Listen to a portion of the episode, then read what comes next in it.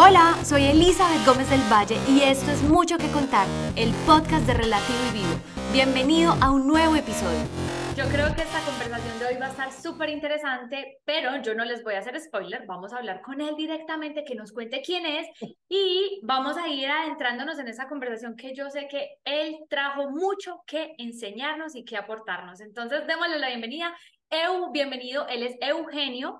¿Cómo estás? Cuéntanos quién eres, cuéntanos más de ti. Ay, muchas gracias Eli por esta bienvenida, por este espacio, por invitarme a, tu espacio que me encanta. Les cuento un poco, mi nombre es Eugenio Rosas, soy chileno, vivo en una ciudad que se llama Pichilemu, ubicado más o menos al centro de, de, este largo y angosto país. Yo de profesión soy publicista y la verdad es que ahí, vamos a ir ahondando dentro del podcast, pero una de, de las cosas que, que me ha encantado este año es que decidí dejar la publicidad de lado para poder enfocarme en mí, para poder enfocarme en las cosas que tenía que sanar, en las cosas que tenía que descubrir de mí. Y, y soy life coach. Soy life coach gracias a todo eso que pasé.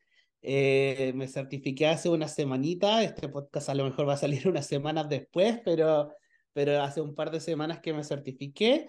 Y, y estoy demasiado contento porque he aprendido un montón y he creado un poco esa hambre de poder aprender más y más y más de mí. Y hoy estoy también sacando una certificación en lectura de tarot Osho Zen. Es muy entretenida porque no es un tarot predictivo como el que estamos acostumbrados a ver que te va a decir, oye, ¿cuándo voy a encontrar el amor de mi vida? No, no, porque eso, eso finalmente, y tal como lo hemos descubierto siendo life coach, va a depender netamente de nosotros de lo que pensemos, de lo que sintamos, de lo que en el fondo nuestras emociones nos permitan generar esta realidad. Y eso es lo que nos muestra un poco este tarot, que nos muestra en el fondo qué pasos tenemos que seguir, qué es lo que nos tenemos que permitir ver, sentir o hacer para poder en el fondo lograr nuestro objetivo. Y eso me ha encantado porque en el fondo e, es, complementar una cosa con otra y cosas que realmente me han hecho feliz este año. Me encanta, me encanta que nos compartas eso y justamente me das la entrada perfecta para dar una opinión propia, digo, es una opinión propia de lo que yo misma he descubierto en mí y es que eh, en mi pasado yo decía como, bueno, ir a esto de la de mediums y cosas así, acudir a eso, para leerte el futuro eh, era como que normal para mí, ¿cierto? O sea, como que bueno, qué rico que te digan tu futuro, no sé qué. Yo digo que la mediunidad y todo eso son herramientas súper útiles, pero para trabajar en tu presente. Porque, como tú lo acabas de decir, yo me di cuenta que uno se esperanza tanto en eso que le dicen o te pueden dañar un montón de cosas con algo que quizás tú no quieres escuchar. Entonces, a partir de tu presente es que tú puedes transformar tu futuro. Yo me di cuenta porque pues muchas veces me leyeron cartas que, y un montón de cosas y ninguna de las cosas que me decían resultaron realidad, pero fue porque yo me enfoqué en trabajar mi presente y en transformarlo. Entonces yo amo esto del oráculo, estas cosas, pero todo enfocado, como tú dices, en trabajar tu presente. ¿Qué puedo hacer hoy para transformar eso que quizás yo no quisiera vivir en el futuro. Exacto, exacto. Y, y, y, eso como que un poco lo asocio un poco a estas películas de Volver al Futuro, por ejemplo, que en donde tú viajando realmente al presente, porque estamos muy acostumbrados a no vivir el presente, estamos muy acostumbrados a vivir quizás de las cosas que nos pasaron o a vivir en, en tiempo futuro, en, en, que queremos lograr a futuro algo. No, viajemos al presente y desde el presente construyamos para adelante. Yo creo que ese es un poco el llamado que hemos tenido en este tiempo y es el gran aprendizaje también que hemos tenido para poder transmitirlo a los demás. ¿Te parece? Si le damos a todos una probadita con nuestros oráculos. Yo les voy a contar que yo no he estudiado al respecto, yo tengo un oráculo acá de cartas de Los Ángeles, pero es solamente por hobby y realmente es muy fácil de leer porque trae como mensajitos, es más como mensajitos para el día a día sin embargo, Edu, que ya está estudiando, él sí tiene otro oráculo que es mucho más diferente al mío, pero me encantaría como que saquemos dos mensajes, uno tú y uno yo, a ver qué nos sale para los que nos estén escuchando. Recuerden que esto no es casualidad. Quizás algunos de esos mensajes que le damos hoy le pueden servir en estos momentos de lo que usted esté pasando, trascendiendo o sintiendo. Eso. ¿Parto yo? ¿Partes tú? ¿Cómo lo hacemos? Dale, tú. Ya, parto yo. Les voy a decir un poco a la audiencia que dentro de lo que yo estoy estudiando, que se llama Tarot Osho Zen, el Tarot Osho Zen es en base a mensajes que dejó Osho. Osho y él, si bien falleció en el año 1990, este tarot fue creado en base a esos mensajes en el año 1998. Por lo tanto, esa es un, un tipo de tarot terapéutico que es muy reciente. Eh, como les decía, este tarot no es un tarot predictivo, no es el tarot que te va a decir, oye, tú vas a encontrar el amor en dos meses más. No, te va a decir qué tienes que hacer para poder lograr este objetivo. Como recién estoy aprendiendo, también lo vamos a interpretar como un mensaje, porque de, los, de las 72 cartas que eh, tiene este tarot, hasta el minuto solamente he aprendido 6. Pero esto, dentro de estas seis cartas sí puede salir un mensaje especial para Eli y vamos a ver acá cuál es el que sale según mi intuición. Vamos a ver. Salió. No sé si se ve ahí. La existencia. La existencia es una carta que nos llama a vivir el aquí y el ahora. Es una carta, Eli, que yo creo que nos vincula bastante por el camino que transitamos este último año y que indica un despertar espiritual. Justo lo que estamos hablando. Justo lo que estamos hablando. Un despertar espiritual que eh, nos pide que eh, aseguremos un tiempo para nosotros, para poder vernos, para poder observarnos, para poder ver las cosas que queremos transitar, las cosas que queremos experimentar, las cosas que queremos en el fondo mejorar a lo mejor, o tal vez también ver los objetivos a los que queremos llegar. Y, como te digo, es, es, una carta que nos pide que nos aseguremos un tiempo para nosotros, para abrirnos en realidad a las cosas que realmente nos importan. Si bien ahí vemos que esta carta es una, una mujer que está sentada en, el, en, en, en la nada, está sentada así como, como en el cielo, observándose, meditando, viendo un tiempo para ella, sin importar lo que digan el resto. Y creo que eso es muy importante, darnos ese tiempo para nosotros, para observarnos, para conocernos. Wow. Y dijiste algo clave, sin importar lo que piense el resto, porque actualmente las sesiones que he dado últimamente van muy de la mano con este mensaje y es que cuántas veces nos detenemos a cumplir nuestros sueños, a escucharnos a nosotros mismos por simplemente escuchar el de afuera. Tal cual. Tal cual, y muchas veces desviamos ese camino por lo mismo, porque empezamos a decir, oye, ¿sabéis qué? En verdad, mi mamá me dijo de que, pucha, en verdad este camino es súper inseguro. Pero ¿y nosotros qué? ¿Qué pasa con lo que sentimos nosotros? ¿Qué pasa con lo que nosotros anhelamos? Eso es lo que nos invita, invita esta carta. Y lo rico es que yo no lo dije, lo dijo esta carta. Uh, me encanta, la amé, la amé. Ahora vámonos para tu mensaje EU. me vas a decir un número del 1 al 44. El 13. Dice así. Vamos a leerla. Te la voy a mostrar primero. Dice, God is your source. Significa, vamos, Dios es tu fuente. Todo lo que necesitas es provisto por la fuente infinita de Dios. Y tu fe abre la puerta para recibir. En Dios no hay carencia ni limitación. Más bien, hay mucha abundancia para que todos la compartan. ¡Qué lindo! ¡Qué lindo! Es un tremendo mensaje. O sea, si te das cuenta, es, es todo el mensaje que en el fondo de este último año he podido experimentar y que un poco hablaba de lo que, de lo que me ha pasado a mí. O sea, yo este año, la verdad es que he decidido ser de aquí hacia afuera y, y ser, ser, nada más que ser sin importar lo que diga el resto, porque Dios en el fondo me puso a mí tal cual era para poder en el fondo enseñar a los demás, enseñar a mi entorno, enseñar quizás a nuestros clientes también a experimentar todo lo que están viviendo, a sentirlo.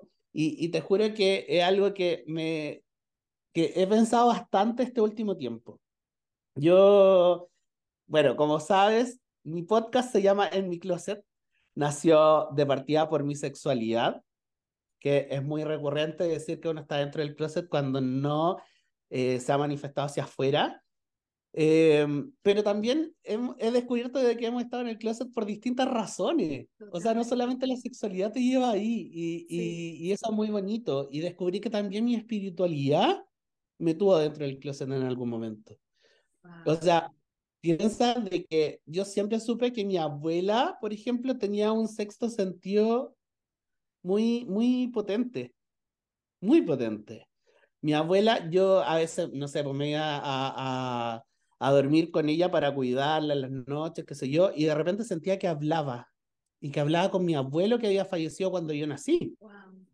Ajá. Y, y ella nunca lo dijo, y nunca lo dijo por, yo me imagino, por temor a que le digan, oye, tú estás loca, sí. oye, estás rayando, rayando la papa, como decimos acá en Chile, que es cuando estás diciendo locura.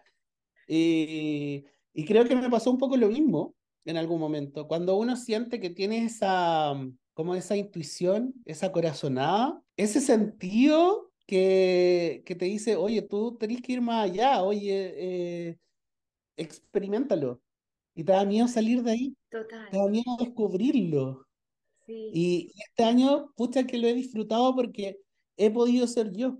Desde que salí del closet de mi sexualidad, he podido abrirme a las infinitas posibilidades que tengo de poder explorar también mi espiritualidad, de poder explorar este camino de la intuición, que es muy bonito, que estas mismas cartas que hoy hemos, hemos leído solamente una, nos transmiten y pucha que, que nos hace sentido, ¿verdad? Muchísimo. Y yo tengo que confesar una cosa y es que cuando escuché tu primer episodio del podcast, ay, Eu, se me erizó la piel solo escuchar tu historia, o sea, tan linda, tan linda, y no es por nada, pero para mí la energía no miente, tú sabes, yo creo que estamos de acuerdo con eso, la sí, energía no miente, y una cosa es que uno puede ver a las personas y otra cosa es escucharlas, no como por oírlas, sino escucharlas de corazón.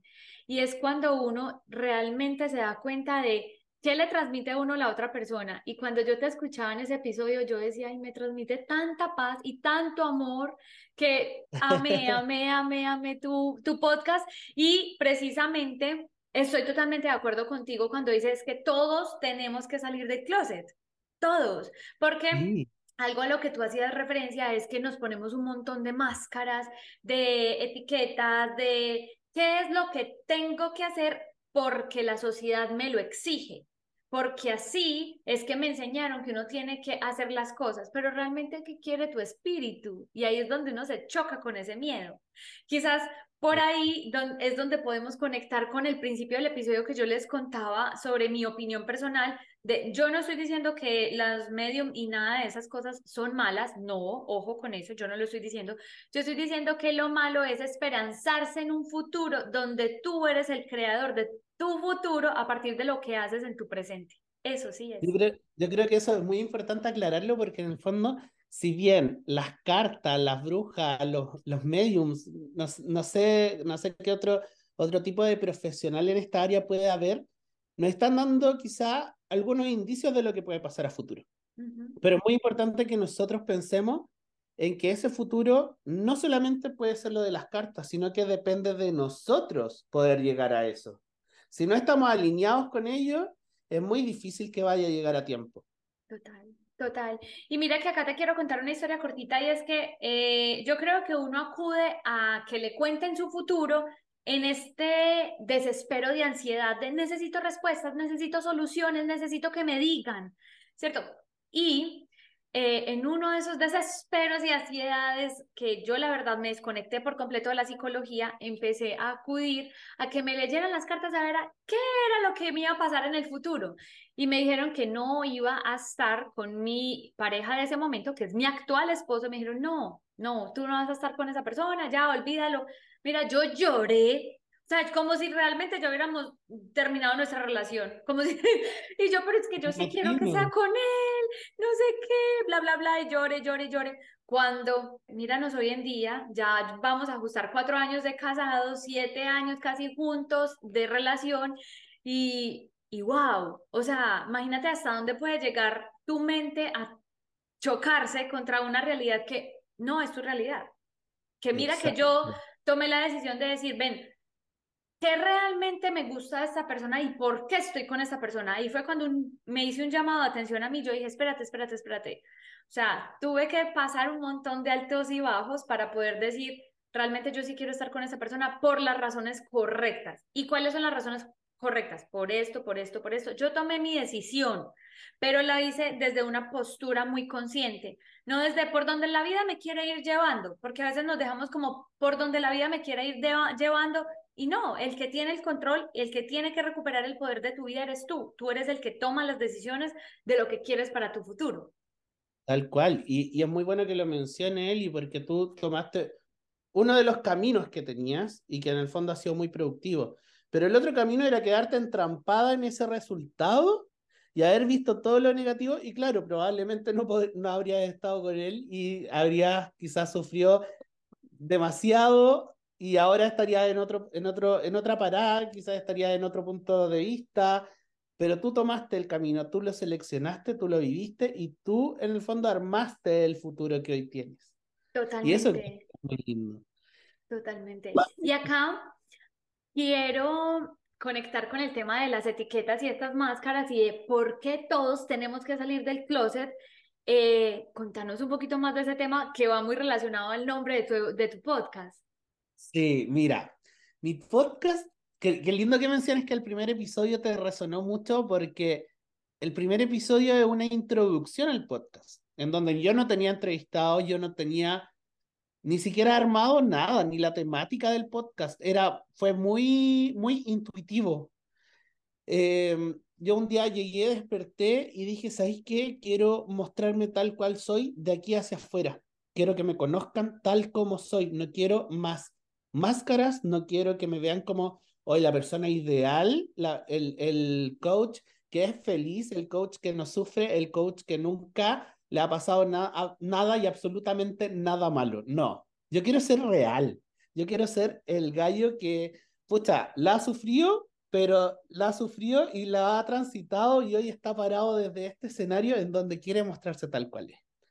Y, y sí, o sea, Piensa que yo en un principio, Eli, eh, lo que me llevó inicial y principalmente al closet fue que yo a mis 10 años me quedé muy solo. Eh, mis papás tuvieron que viajar a la capital de Chile, que es ahí en donde se centra todo, la mejor salud, la mejor educación, todo, todo, todo, todo, porque mi hermana le dio leucemia, una leucemia muy agresiva para una niña que en ese entonces tenía 7 años. Por lo tanto, eh, ese Eugenio de 10 años que existía en ese minuto tuvo que asimilar el tragarse solo muchas situaciones. Eh, porque sabía que, que, que, la atención en ese minuto tenía que estar en otro lado. Entonces, el Eugenio de ese entonces tuvo que, que asimilar el que le hacían bullying, el asimilar que lo molestaban por caminar afeminado, el tragarse el que pucha, lo molestaban porque le gustaba Britney Spears, Y, y, todo eso fue hacia adentro, hacia adentro, hacia adentro, porque no podía liberar nada, nada hacia afuera. Yo en ese minuto estaba con mis abuelos. Mis abuelos eran personas mayores a las cuales yo no podía hacerle un problema adicional que ya tenían, que había llegado un niño chico al que tenían que cuidar y que no estaba antes con ellos, pero tampoco le podía decir a mis papás porque mis papás estaban preocupados y su foco era otro y era totalmente entendible para mí en ese minuto. Pero mira, Evo, que acá conectamos con algo que son tus fuertes y son las heridas de la infancia, y es que efectivamente, eh, pues uno desde esta conciencia de adulto, uno dice, claro, el niño lo tiene que entender, pero ponte los zapatos de ese niño en ese momento. Es todo un mundo en el que se está enfrentando y antes es mucho de su parte que él entienda que realmente el mundo está en estos momentos concentrado en lo que estaba pasando a tu hermana. Y cómo tú solito tienes que empezar a navegar esta vida sin una guía, por ejemplo.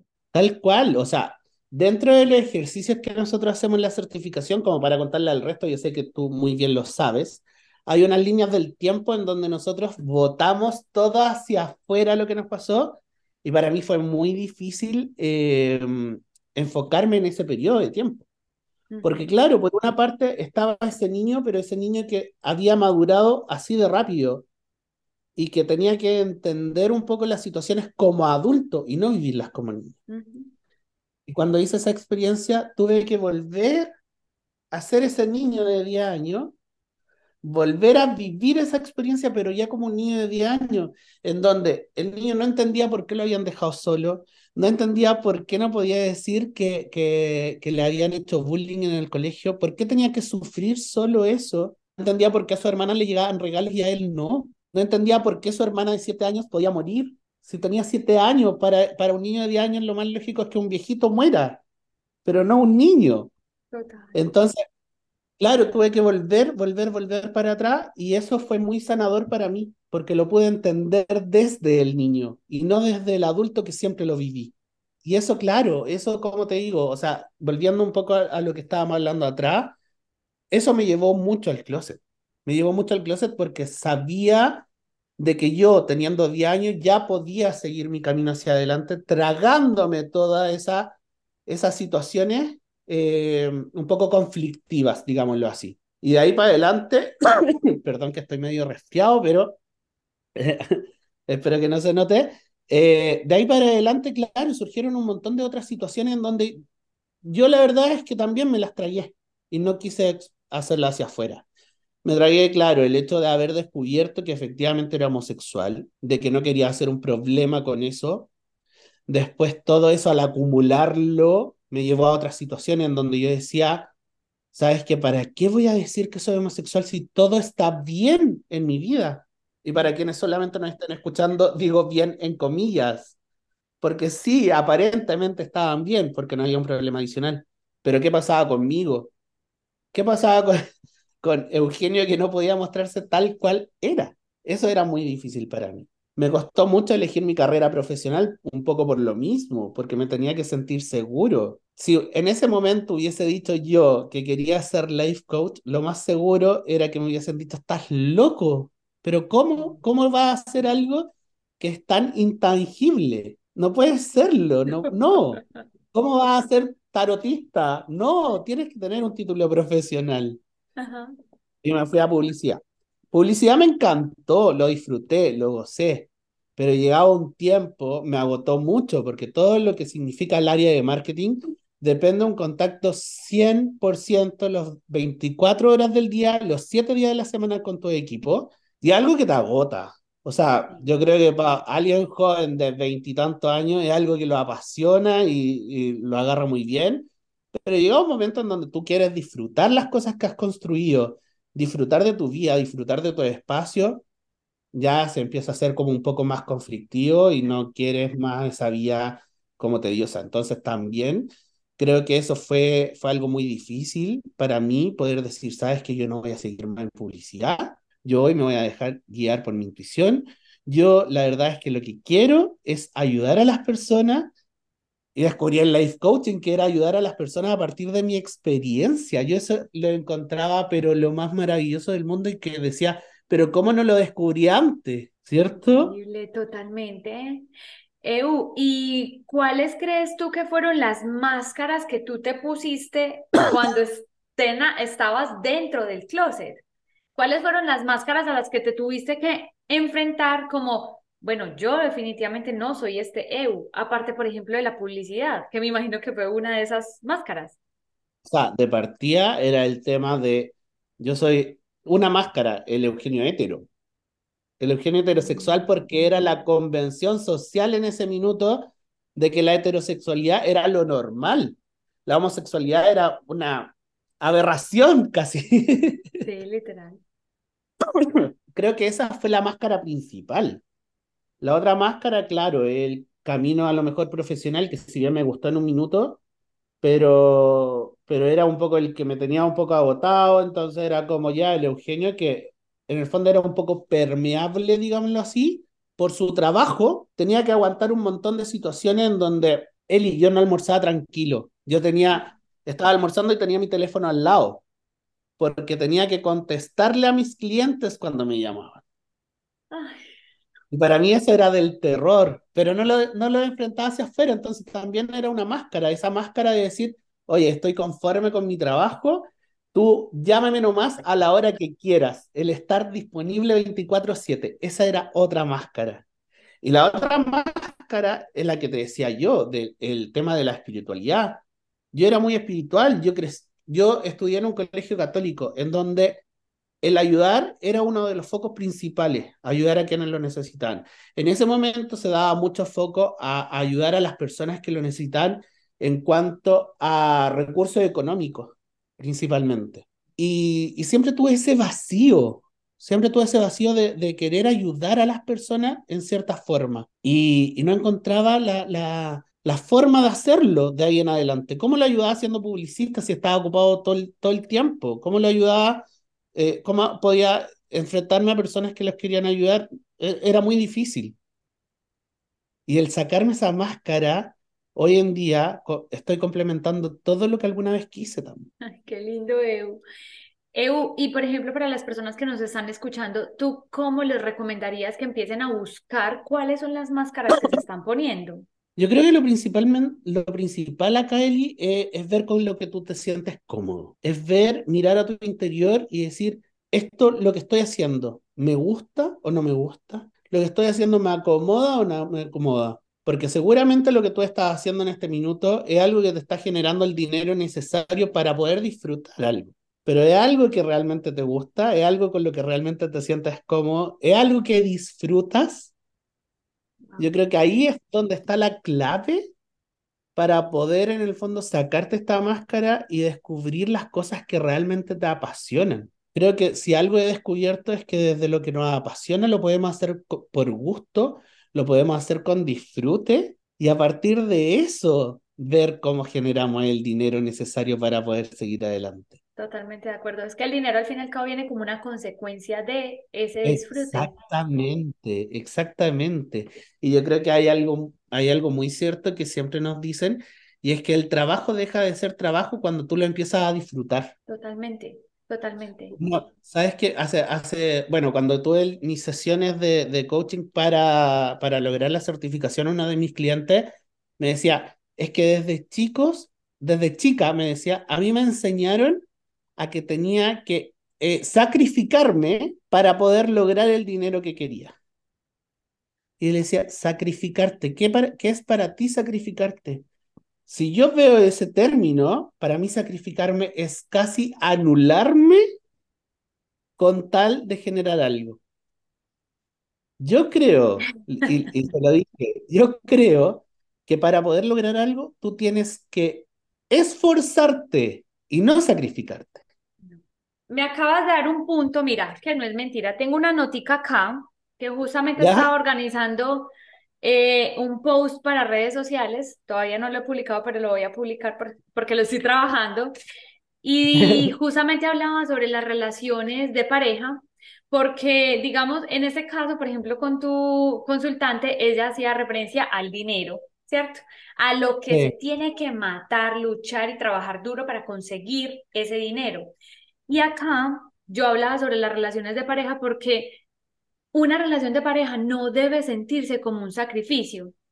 Y una de las claves que tú también lo dijiste es, uno no puede anularse a sí mismo por simplemente complacer al otro. Ay, no, es que me diste en el punto, mira, está literal, wow. Es que eso es muy cierto y lo traemos tan de chicos eso que, que algo que lo normalizamos, Eli. Total. Entonces encuentro que es un descubrimiento así, pero ah, el, el, el, descubrir que en realidad el sacrificio, o sea, pensemos en qué significa esa palabra cuando la decimos. Wow.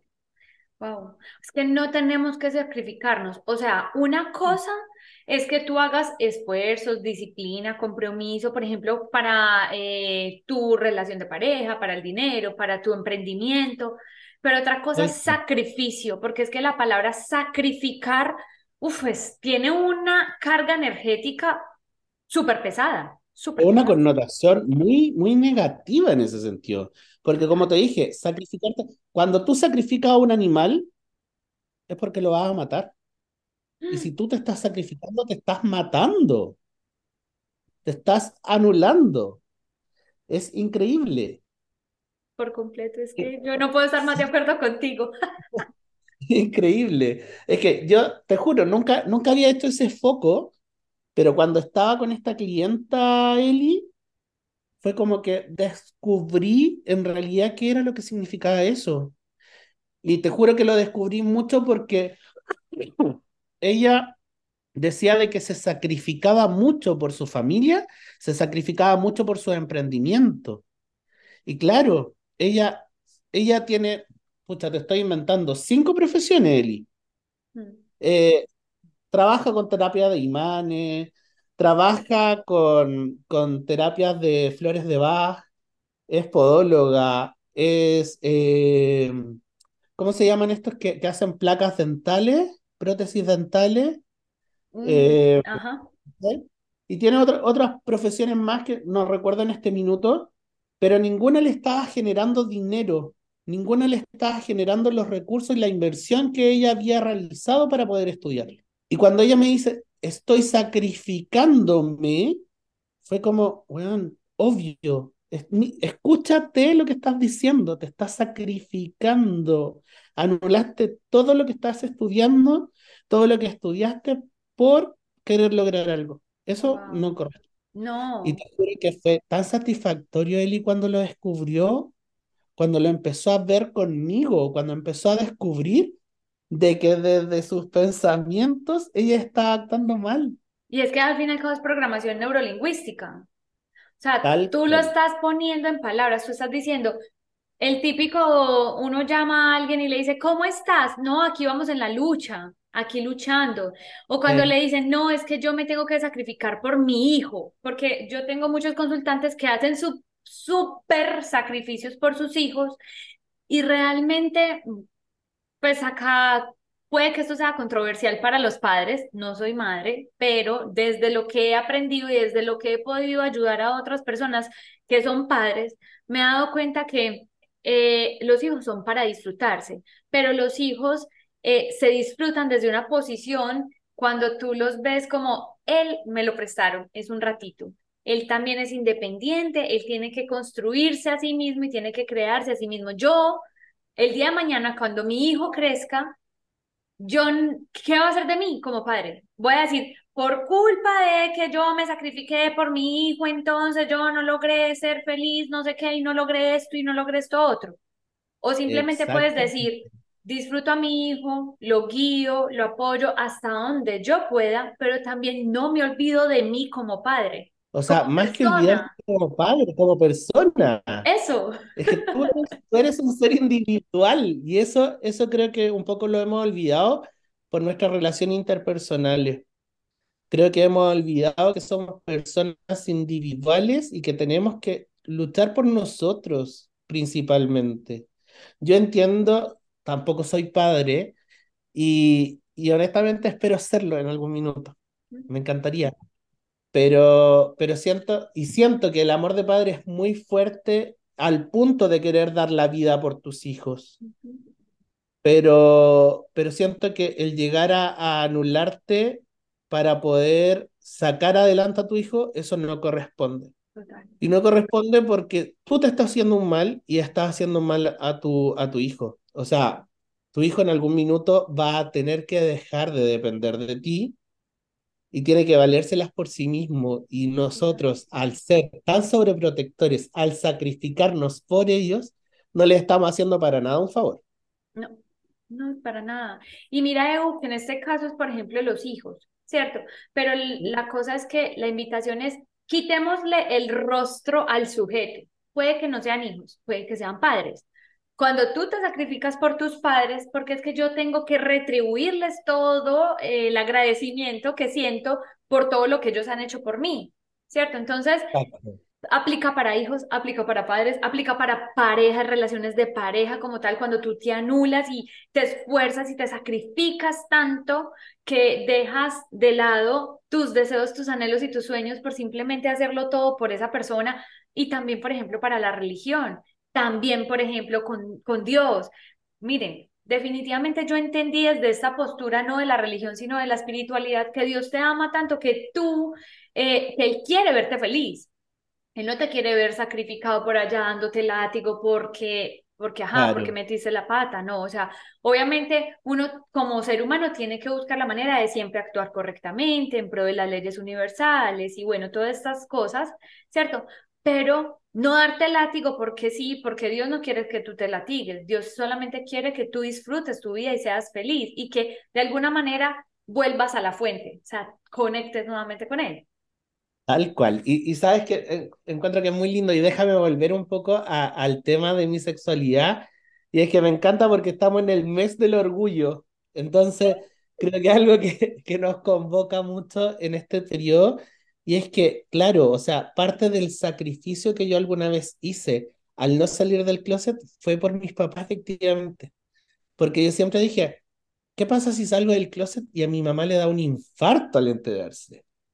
Siempre, tenía esos pensamientos catastróficos, o sea, yo sufrí de, ansiedad mucho tiempo y eso me llevaba un poco a, estos pensamientos un poco extremos, digámoslo así, y, y también a alejarme de Dios en ese sentido, porque hasta ese minuto yo conocía la iglesia católica, conocía la iglesia evangélica, que ninguna de ellas por sí aceptaba al homosexual por ser homosexual. Y para mí era muy fuerte, o sea, yo decía, pero ¿por qué Dios que es el principal en esta iglesia, no va a aceptar a un hijo tal cual es.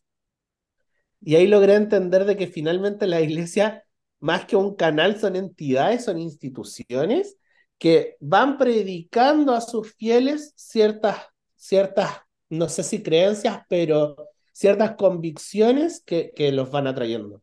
Pero yo por eso no tengo que dejar de ser el hijo de Dios que siempre fui, que siempre supe que era. Y si Dios me creó así, es porque tiene sin duda un objetivo tal cual. Y, y finalmente quererme, o sea, ese es el llamado, quererme tal cual era, no latigarme como dices tú, no castigarme. ¿Por qué tenía que hacerlo? Si, si, bueno, o sea, Dios me creó y me creó un ser maravilloso como el que siento que soy. Y ese ser maravilloso vino a enseñarle también algo a mis papás por ser tal cual era. Y te juro que la relación con ellos es demasiado exquisita. Demasiado exquisita. Nada ha cambiado.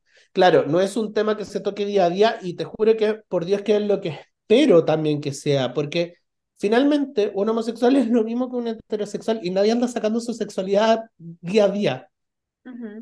Nadie la anda sacando. Entonces, lo, lo, mejor y, y el, el mensaje más rico que estoy entregando desde mi experiencia es que nos atrevamos a salir del closet tal cual somos, porque eso, eso finalmente es lo que nos hace ser felices, nos hace liberarnos de, de nuestras propias cadenas, nos hace liberarnos de quizás de todos los años que nos castigamos un poco. Y nada de eso va a hacer un cambio finalmente en lo que en lo que somos, en lo que conocieron las otras personas de nosotros. Al contrario, nos van a conocer tal cual somos, porque todas esas máscaras, todos esos personajes que a lo mejor construimos, no eran, no eran nosotros. Y finalmente, después de transmitir nuestro mensaje, de mostrarnos tal cual somos, las personas que realmente nos aman y nos quieren son las que van a quedar. Y acá hay una cosa que se me viene a la mente y es que hagamos esta analogía. Tú has escuchado que dicen que Dios es el que pone tus sueños, tus anhelos y tus deseos en tu mente y en tu corazón, ¿cierto? Son puestos ahí por Dios. Claro. Entonces, pensémoslo de esta manera. ¿Qué sentido tendría que Dios te haga homosexual si Él mismo te puso ese deseo en tu corazón, en tu mente? O sea, si te lo puso en el radar es por algo, ¿no? Exacto. Y con eso tengo que vivir. Esas son las cartas que me tocaron jugar y esas son las que tengo que potenciar, porque la estamos tirando para abajo, la estamos escondiendo bajo la alfombra. Pero si están ahí es por algo, es para mostrarla, es para decir, oye, este soy yo.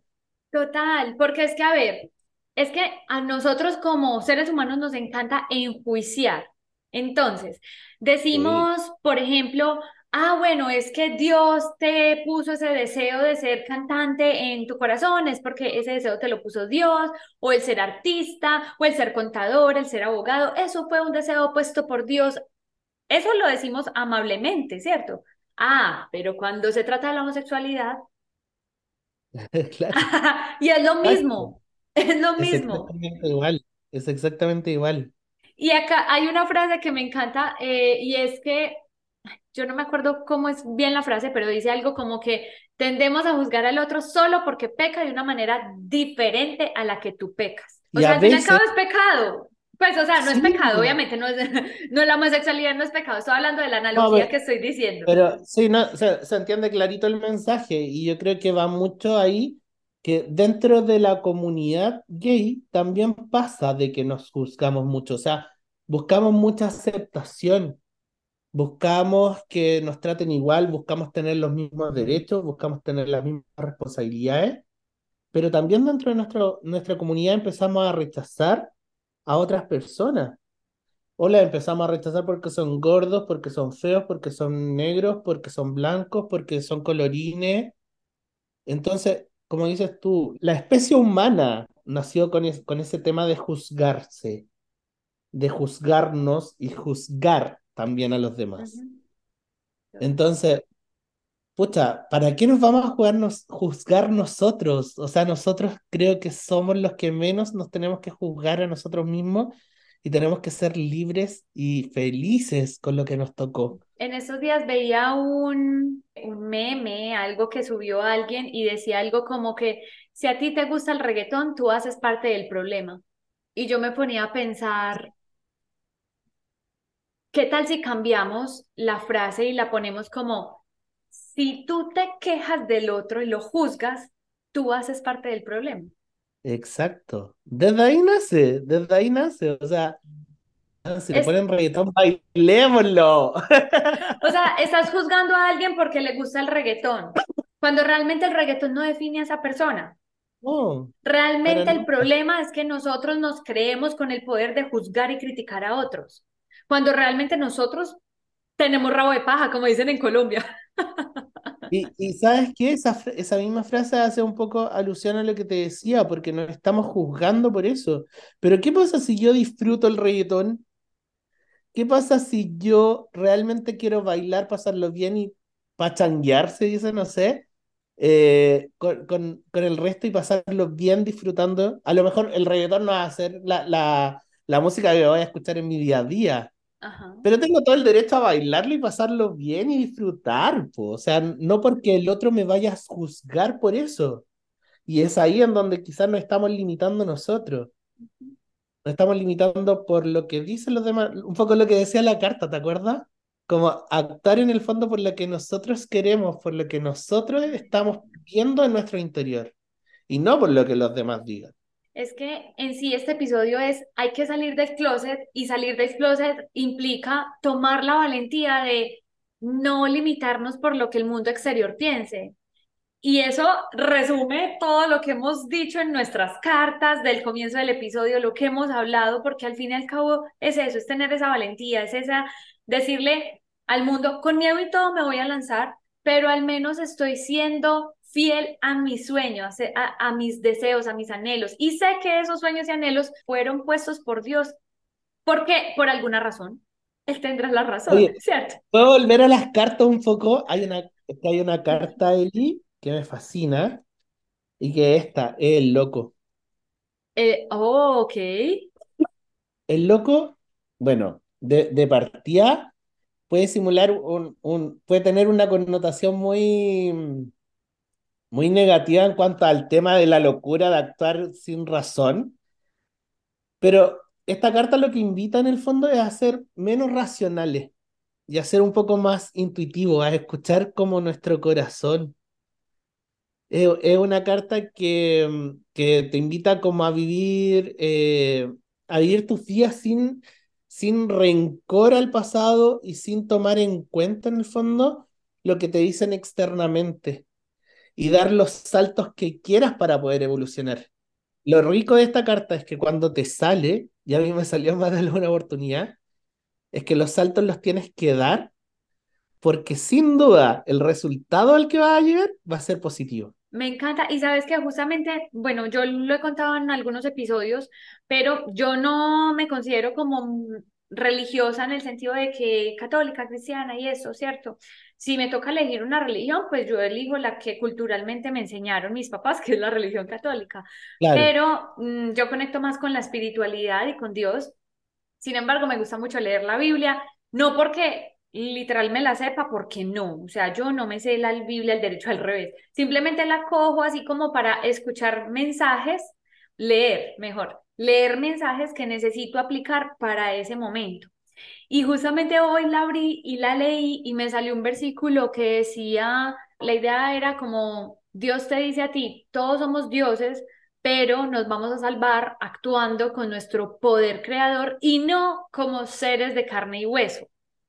O sea, a mí esa, ese versículo como entendido, como yo lo entendí, lo interpreté, fue como, ¡pum! Me estalló la cabeza porque sí, es, es la confirmación de que somos energía, y de que actuando desde esa posición y ese poder que nos da el poder creador de la energía, de nosotros crear y construir y co-crear junto con Dios, podemos construir todo lo que querramos. Sin embargo, cuando nos aferramos a este, carne, a este cuerpo de carne y hueso, a esto material, que tengo que tener el carro, la casa, es que tengo que tener la vida perfecta y todas estas etiquetas que nos ponemos al final, cabo no nos vamos a llevar cuando nos muramos, esas son las que nos hacen sufrir. Y literal decía así en el versículo, que va muy conectado con el tema del loco, de la carta, que es como que libérate de todas esas etiquetas, quítatelas, que solamente te están haciendo sufrir, sal del closet. O sea, es lo mismo. Exacto, es que todo, todo es muy, muy lineal en ese sentido, Eli, porque en el fondo es lo que tú dices, o sea, Dios nos creó tal cual somos, ¿por qué tenemos que ponernos más etiquetas de las que, de las que ya tenemos? Si nosotros somos así, mostrémonos hacia el mundo. Y finalmente vamos a tener a las personas que nos acompañen, que yo creo que el temor un poco más eh, potente, en el fondo que, nos ponemos y que es perder a, los seres queridos al, al mostrarnos tal cual somos. Al menos a mí me pasó eso. O sea, yo sentía que en ese minuto, si yo decía que era homosexual, muchas de las personas que me acompañaban se iban a ir y no iban a estar y qué iba a pasar conmigo. O sea, wow, no, yo solo no podía. Y no, al contrario, o sea, yo salí del closet y salía del closet tarde, y o sea, yo no, no sé, no lo mencioné, pero yo salí a mis 35 años del closet. Wow. Y, y te juro que quedaron las personas que tenían que quedar nada más. Y con ellas soy feliz y al final, ¿para qué quiero personas que no me van a apoyar? ¿Para qué quiero personas que no me van a querer como soy? Que no te van a ayudar a construir. No tiene sentido, no tiene, sentido. O sea, vive uno la vida más liviano con menos. Tal cual, tal, cual. De hecho, es, algo que me encanta el o sea, a ver, yo antes tenía una vida que económicamente era muy abundante y, y algo que, que no voy a descartar de aquí en adelante y algo que quiero, pero este año yo me decidí a, a no vivir desde, desde, desde los lujos, sino que vivir desde la oportunidad que me está dando la vida hoy para poder descubrirme a mí. Y creo que esa abundancia, la abundancia de, del amor, la abundancia de el autoconocimiento, la abundancia de tener las herramientas necesarias para poder ayudarme y ayudar a los demás, creo que eso es mucho más abundante y es mucho más provechoso que lo otro que podamos tener de, de que, como decías tú, de que nos juzguen por la casa que tenemos, por el auto que tenemos, por la ciudad en donde vivimos. Yo hoy vivo en una playa, vivo en una casa que es muy de clase media, muy normal, pero adoro vivir acá. O sea, creo que me siento mucho más afortunado que aquel que vive en la ciudad lleno de cemento, porque hoy yo puedo llegar, puedo salir y puedo ver el mar. ¿Qué más infinito que eso? No, no, no, no, no, no. Es que, es que, mira, solamente ponlo en estas palabras.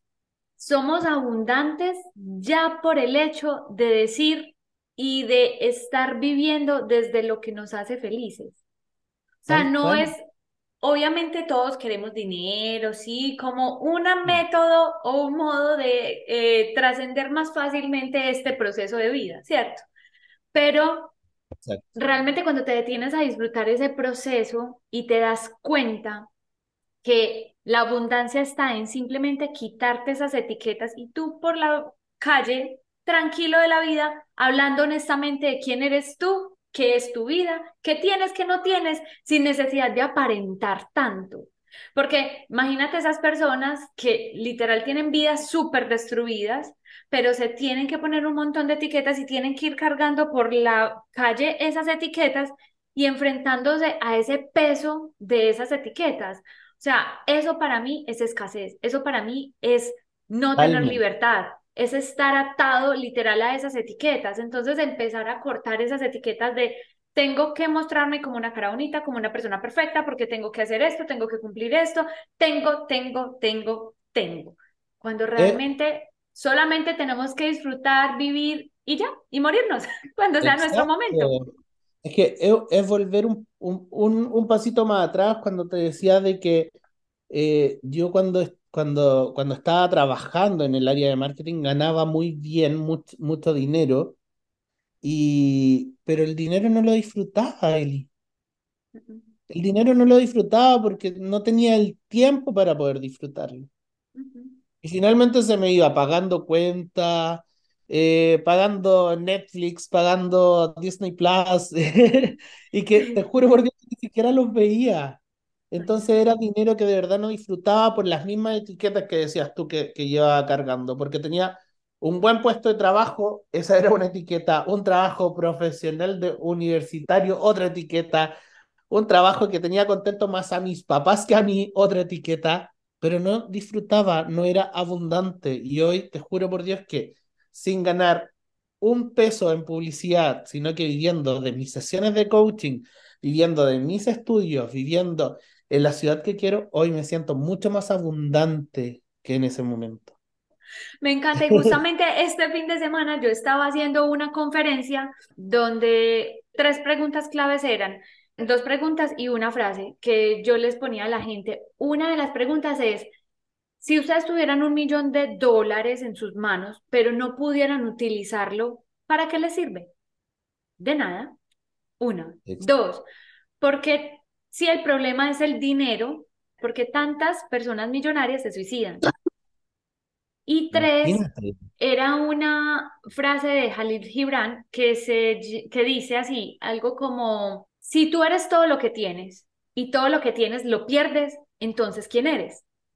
Si te quitan la casa, si te quitan el carro, si te quitan tus profesiones, si te quitan la ropa, la cara bonita, ¿quién eres? Una pregunta tan profunda, ¿quién eres? O sea, en mi exposición yo les decía mucho gusto, mi nombre es Elizabeth Gómez del Valle, yo estudié psicología, tengo una certificación en life coaching, actualmente estoy haciendo una certificación en constelaciones familiares, nací en Medellín, Colombia, pero esos son las etiquetas que me ha puesto la cultura, mis papás, lo que yo elegí estudiar, más no me definen. Eso no es lo que soy yo. Y qué pregunta tan profunda. ¿Quién eres si pierdes todo lo que tienes? Wow. Qué increíble, ¿eh? Yo creo que es algo que nos hace mucho pensar y mucho decir de que ese, ese término de cuando dicen que el dinero no hace la felicidad, más que el dinero, enfoquémoslo como en esta etiqueta. Las etiquetas que nos autoimpusimos en algún minuto no son las que nos hacen la felicidad. Exacto, exacto. Hay que cambiar la frase. No es que el dinero no haga la felicidad, es que las etiquetas que nos ponemos no hacen la felicidad, que al final como nos hacen sufrir, porque nos alejan realmente de lo que queremos y nos hacen, ¿cómo se dice? Sacrificarnos. Y aquí volvemos al punto inicial de nuestro episodio. Nos hacen sacrificarnos el doble, el triple por lograr eso que quizás tú le quieres mostrar a la sociedad, pero no es lo que eres tú, no es tu esencia, no es lo que realmente quiere tu alma. Y, ahí yo creo que nos vamos un poco también, Eli, a lo que, a lo que también hemos aprendido aquí, y es que el dinero hay que verlo como energía, como energía que podemos intercambiarla y que debemos intercambiarla, porque de por sí el billete se puede quemar en un incendio y se fue, y ya no lo tuviste más. Pero esa energía es la que tú tienes que ir moviendo, ir sacándole provecho a ella para poder construirte a ti, para poder construir para ti. Totalmente. Y ahí conectamos con la carta de los ángeles que yo saqué, que decía que al fin y al cabo Dios es tus recursos y que tal cual te debes de permitir recibir. Tal cual. Tal cual. Cuando tú pones tu confianza 100% en Dios, amas tu proceso, te amas genuinamente a ti, solamente como consecuencia llega el recibir. Se abren oportunidades, se abren, eh, se abre el mundo para ti, llega el dinero, llega el amor que tanto estás esperando, llegan las oportunidades laborales que tanto sueñas. O sea, llega esa plenitud que todos de alguna u otra manera estamos buscando. ¿Sabe, Eli? Yo de verdad que nunca he sido más feliz y nunca he estado más conforme con lo que hago que ahora. Creo que el, el hecho de ver cómo mis clientes avanzan emocionalmente en los objetivos que ellos mismos se plantean, creo que es algo que me entrega, pero mucho más que los dólares que ellos me puedan estar pagando por las sesiones. Sí. Yo no voy, a, no voy a negar, a mí me encanta recibir dinero y es lo que todos queremos en algún minuto y, y, no nos estamos negando a la oportunidad de tener ese dinero en nuestras manos. Pero estamos viendo el otro lado, que, ¿qué es lo que está generando ese dinero? El dinero que nuestros clientes invirtieron, hoy lo está poniendo desde otro punto de vista la parada que ellos tienen. Le está mostrando otras cosas a partir de lo que nosotros le estamos enseñando, claramente. Y eso a la vez a nosotros nos hace estar más conformes. A mí me encanta ver las caras de ellos cuando salen de una sesión. Ver que llegaron en un 3 y se están yendo en un 7. O sea, e, eso, esa, ese movimiento de número es maravilloso para mí. A mí me encanta. Encuentro que es, lo más satisfactorio de esta profesión.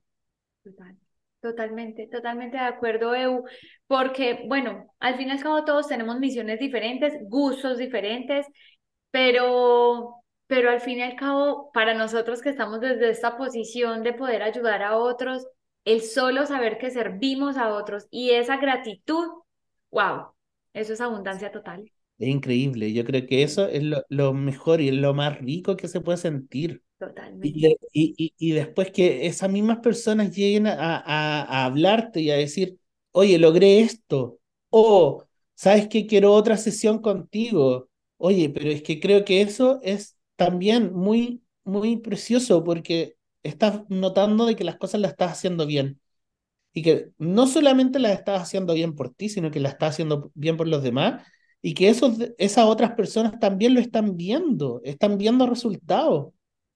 Yo hoy, de hecho, Eli, estoy construyendo con una de mis clientas. Estoy construyendo contenido. Y, eso, imagínate, o sea, el poder alinearnos, alinearme con ella en ese sentido, creo que ha sido maravilloso. Hermoso, hermoso, hermoso, de verdad que sí. Felicitaciones, Eu. Y bueno, ya se nos va a ir acabando el tiempo de este episodio. Sin embargo, quiero preguntarte si tienes algún otro mensaje final que quieras compartir. Pasó, pasó pero rapidísimo el tiempo, no me di cuenta, ni cuenta cómo, cómo hemos avanzado en este, en, este, en este episodio. Y no, el mensaje principal yo creo que es el que hemos hablado durante el episodio y es que hagámosle caso a nuestro corazón, hagámosle caso a nuestro corazón que yo creo que es la forma en que más nos podemos consentir a nosotros, es la forma en que más podemos tener las cosas que realmente queremos desde ahí yo creo que viene como el mensaje principal y, y poder un poco hacerle caso a la, a la, carta que mostramos en un principio, que es la carta de la existencia.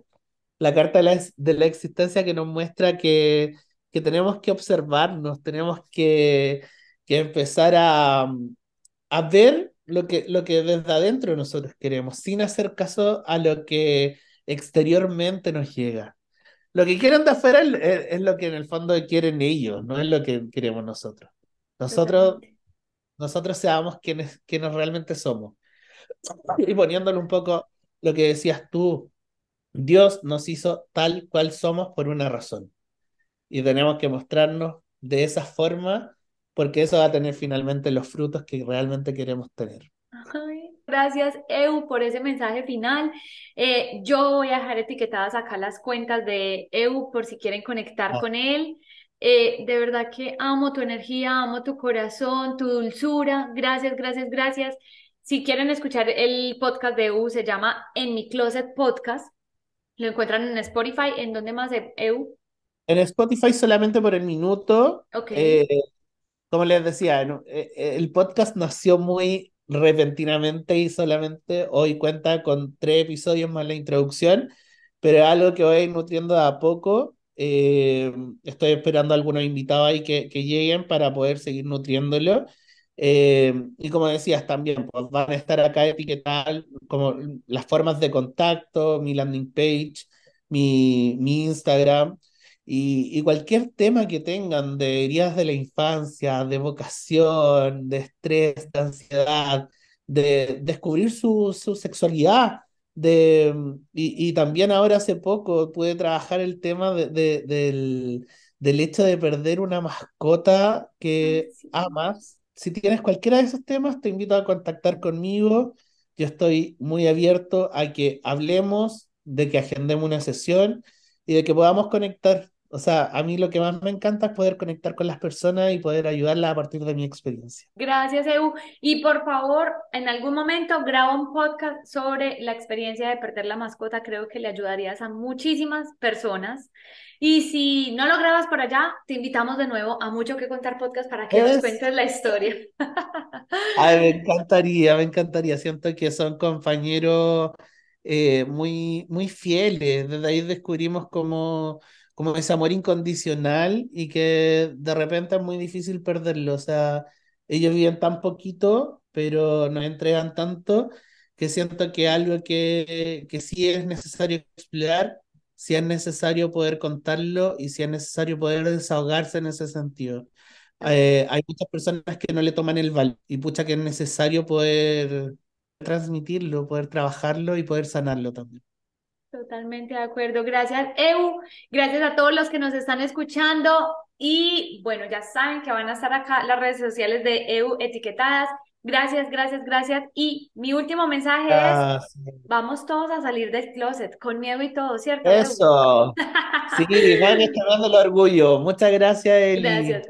Un beso, un abrazo a todos, a EU y hasta la próxima. Nos vemos. Esto es todo por hoy. Gracias por sintonizarnos. Nos vemos dentro de 8 días con un nuevo episodio.